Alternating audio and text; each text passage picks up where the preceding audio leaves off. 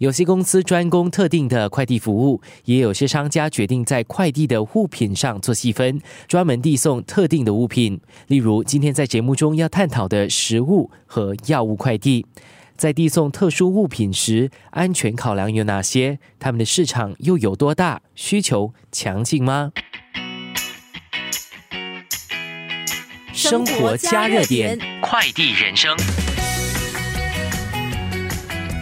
本地人口稠密，餐馆素质高，人口收入也趋高，因此许多美食外送公司巨头如 GrabFood、Foodpanda 和 Deliveroo 先后进驻我国，抢攻这个市场。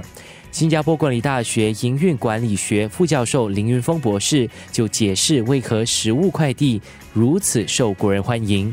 我觉得最主要可能是因为食物紧迫感比较大一些吧，就是说，当你下单买买食物的时候，你希望很快就可以收到你的食物嘛，你很快可以吃到你想吃的东西。那至于在网上购物的这些商品呢，它的时间的紧迫性没有那么大，所以有好多电商呢，它可以利用其他方法，比如说可以设立好多的这个 pop station，比如说 sing pose，在你的住家附近的商场，甚至地铁站等等地方呢。设立这些 lockers，利用植物柜的这个方式呢，一般上客户都可以接受。GrabFood 新加坡在二零一八年五月开始为公众提供了多一项送餐选择。Look, I think you mentioned Singapore is very dense. 你提到新加坡在人口和餐馆数量上都非常密集，这些就让食物快递行业充满着商机，也使我们公司有机会迅速扩展。而且新加坡不像其他较大的国家。我们没有事先要在哪一个城市试行，再扩展到全国的顾虑，因此我们可以更专注在提供更好的服务，多种的选择。A large variety of food choices.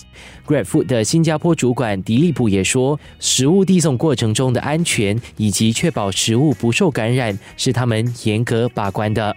So safety is very important to us. 我们非常注重食品安全。每当有快递员工加入我们公司，就会让他们在网上学习，让他们注意自己的卫生，还有如何保持食物袋的清洁。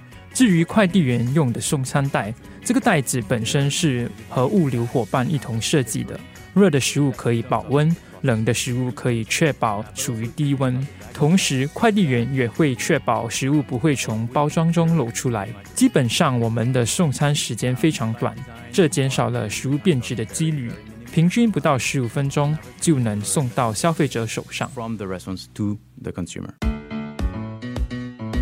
兴业集团是一家处理特殊物品的公司，他们运送过专油台零件、飞机引擎、胡姬花、鲜活物品，甚至是宠物狗。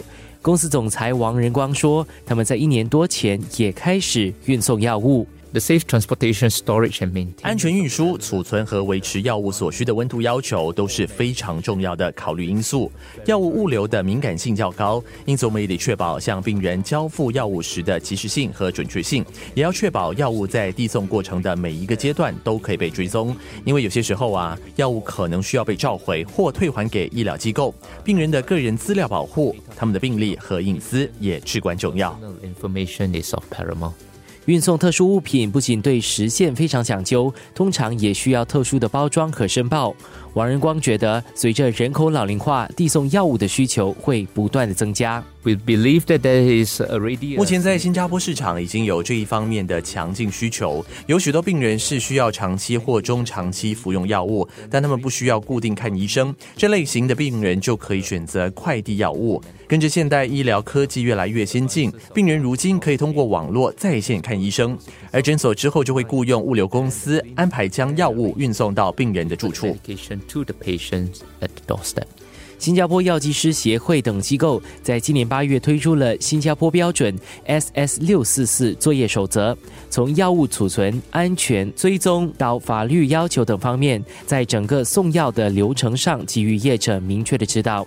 企业发展局交通与物流司司长饶宗明说：“这将有望让送药服务更安全可靠。这次新加坡标准六四四呢是新设立的，是新加坡企业发展局以医疗和物流业的各个代表呢联手一起发展的。通过新加坡标准六四四呢，我们可以呢协助打造产业良好的发展和确保药物配送的安全性和可靠性。这包括了药物的储藏、追踪系统和专业水准等方面的考量。我们相信，有了新加坡标准六四四，更多的药房、诊所和医院呢，将能够开始提供药物配送的服务。这能为国人需要照顾家中年老幼的人士和行动不便的患者带来更多的便利，无需到药房排队领取药物，节省时间。若是没有快递人员，快递就没有办法送达。而随着送货平台的崛起，或许在你我身边都有利用闲暇时间送快递的业余快递员。在明天的节目中，我们就来听听两位业余快递员的故事，了解他们为何想要加入这个行列。